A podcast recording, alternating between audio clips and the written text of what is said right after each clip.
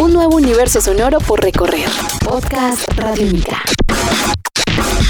Amigos de Radiónica, sean bienvenidos a una nueva entrega de En Descarga Radiónica, este podcast donde nos encanta charlar con ustedes acerca de todos estos temas relacionados con la cultura geek, con la cultura del entretenimiento, las culturas alternativas dentro del mundo electrónico y mucho más. Mi nombre es Iván Zamudio, arroba Iván Zamudio 9, y me encuentro con el maestro Diego Bolaños, arroba Diego Maove. Maestro, ¿cómo vamos? Un placer siempre acompañarlos en esta serie de podcasts en donde además estamos revisando las cosas que pasan, los cumpleaños de muchos videojuegos y este es otro aniversario bien especial de otra de esas sagas que son muy queridas, muy importantes, uno de esos nombres grandes, fuertes y más queridos en la historia de los videojuegos. Así es, Diego. Pues realmente esta es una historia muy bonita de muchos juegos muy importantes, porque detrás hay una compañía que representa prestigio, representa altura, representa muchísimas cosas y fue Konami que tristemente pues hace algún tiempo pues anunciaron que no iban a producir más videojuegos oficiales para consolas que se iban a dedicar más como en el campo de lo, de lo digital, dispositivos móviles y que se iban a concentrar exclusivamente en hacer eh, Pro Evolution Soccer. Entonces, eh, pues queda la pregunta qué irá a pasar con una serie de juegos, de series que llegaron a tener un renombre supremamente importante y que son propios de ellos. Y uno de, de estos apareció más exactamente un 26 de septiembre del año 1986 conocido como Castlevania. Qué gran juego, muy bueno un... Es que, ¿qué, hay que decir? Es, es la... Es una de las mejores historias y adaptaciones del concepto del mundo de los vampiros a los videojuegos. Eh, creo que si alguien quiere hablar de vampiros y está hablando de videojuegos, obligatoriamente tiene que referirse y tener como referente a Castlevania eh, la saga que le dio calidad, que le dio importancia, que le dio vigencia tremenda a las historias de vampiros en la forma, en, la forma digital. Porque recordemos que los vampiros han estado de moda y han dejado de estarlo durante muchísimos años en eh, toda clase de manifestación cultural, series de televisión, películas, cómics. Pero el caso de Castlevania ha permitido que los vampiros siempre estén presentes en los videojuegos con una historia importante, respetable y cada entrega de Castlevania para todos era un, era un hito era un hito, completamente. Bueno, el responsable de esto fue el señor Hitoshi Akamatsu, en compañía del productor que fue Akihiko Nagata. Estos dos señores fueron los responsables de haber creado este juego en el año 1986, que salió como un exclusivo para la consola Nintendo.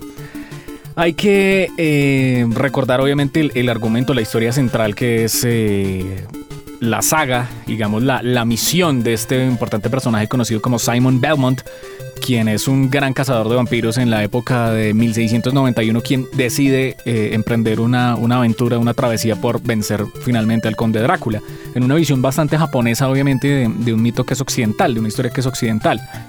Y de ahí en adelante, pues Diego, con las entregas posteriores de Castlevania, eh, empezamos a ver que tanto la historia para, digamos, para como para Drácula, tanto como para Belmont, y para otras personas cercanas se desprende de una serie de lazos familiares entre cazadores y entre vampiros y eso es lo que hace más interesante pues la, la saga de Castlevania. El juego pues eh, eh, es muy bueno, es un juego de acción, es un juego de plataformas donde usted básicamente pues va con Simon Belmont quien va adquiriendo una serie de power-ups, va entrando a, los escenarios del castillo, digamos esto sí es... Eh, lineal porque estamos hablando de una serie de stages, de etapas donde se va desarrollando el juego eh, y la idea era ir a enfrentar a Drácula y vencerlo y se iba contando un argumento. La importancia, por ejemplo, de estos juegos es eh, también eh, el asunto de que lograron, así como hablábamos con, el, con Metroid en su momento, fue haberle incorporado como ese elemento de, terror, de horror sustancial a, la consola. Y eso fue gracias a estos dos juegos. En el caso de Castlevania, lo que pasó, y más allá de eso, que son elementos directamente ligados al concepto de una historia de vampiros, es que el nombre del juego también tuvo una transferencia bien importante en el concepto del juego y es el castillo. El castillo se convierte en un elemento, en un personaje, en esa relación directa. Podría pasar lo que sea entre Drácula y, y los Belmont, pero el escenario, el lugar donde todo pasa, todo cambia, todo vuelve a suceder, se cambia la historia y se construye toda, toda la trama de Castlevania, es un castillo que se convierte en un elemento fundamental, en un protagonista dentro de la, la saga. Y es que en el caso de Castlevania, el hecho de que explican y nos introduzcan hacia una historia en la que, claro, cada vez que Drácula regresa, su castillo es un elemento vivo que cambia, que tiene elementos en común que siempre los va a tener, pero el castillo muta y eso es lo que hace que siempre que nos encontremos en el castillo veamos cosas distintas, enfrentemos un mundo completamente distinto y es un plus dentro de una trama que le permita a Castlevania ser ser trascender en el tiempo e ir cambiando y reinventándose todo el tiempo uno nunca va a encontrar el mismo castillo. Y eso le permite que usted llegue a Castlevania 27 o 30 o 200 y la experiencia sea por definición dentro del concepto de, la trama, sea distinta. Sí, señor, estamos hablando que por cada año que ha transcurrido desde hace 30, han salido por lo menos uno o dos títulos que han completado obviamente la, la línea alrededor de, toda esta serie de, de entregas. Entonces son muchos juegos de Castlevania que se han creado desde 1986. El asunto de los, de los, obviamente lo que hablábamos hace un momento de lo de Konami, pues ha dado pie también para que se, se manejen historias de Castlevania con otros nombres, pero que se mantenga la misma esencia. Y eso ha sido importante porque es un juego que desde que fue un juego de plataformas en 2D se ha sabido reinventar con el paso de los años. Tanto así que nunca se ha abandonado el 2D del todo. No. Entonces es, también muy válido. Y de cierta manera lo que hablábamos, eh, digamos esto conectado con eh, Metroid pues crearon el, género que mencionábamos en este podcast anterior también de los 30 años de Metroid y es el género del Metroidvania. Sí. Que viene siendo pues un juego de exploración de mundo abierto dentro de un entorno en 2D. Y, eso, y con elementos RPG. Exacto, eso se lo dio precisamente, eh, lo logró Castlevania y lo logró Metroid.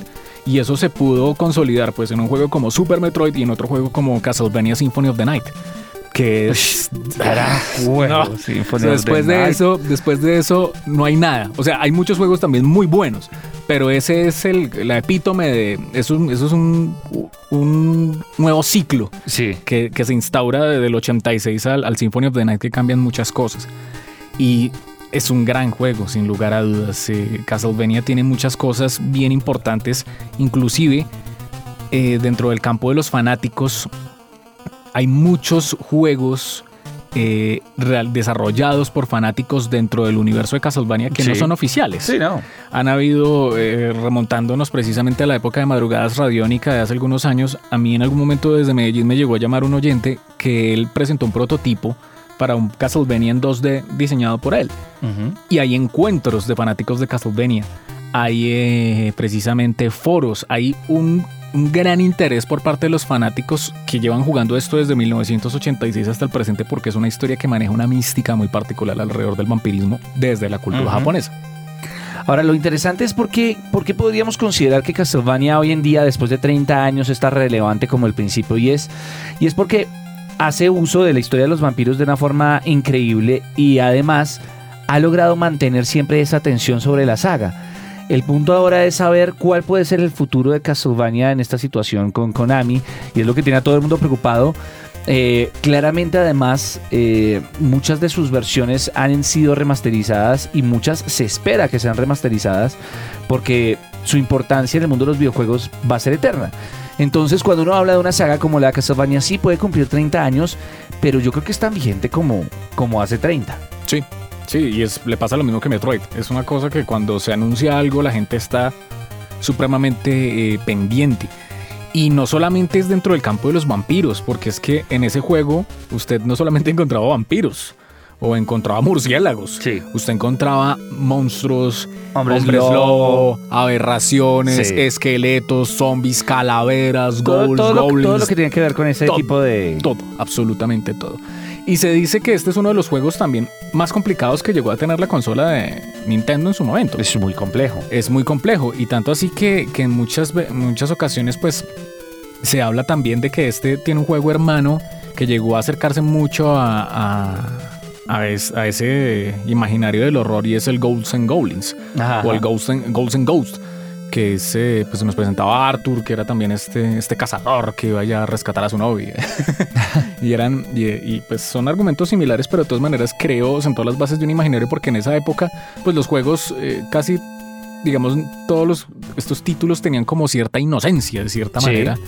Con respecto a esto, estos fueron juegos que se, acercaron a, ser inclusive pues padres de un Resident Evil, antecedentes directos de, de todos estos juegos que, eh, ya presentaron el, el horror oficialmente dentro de las consolas.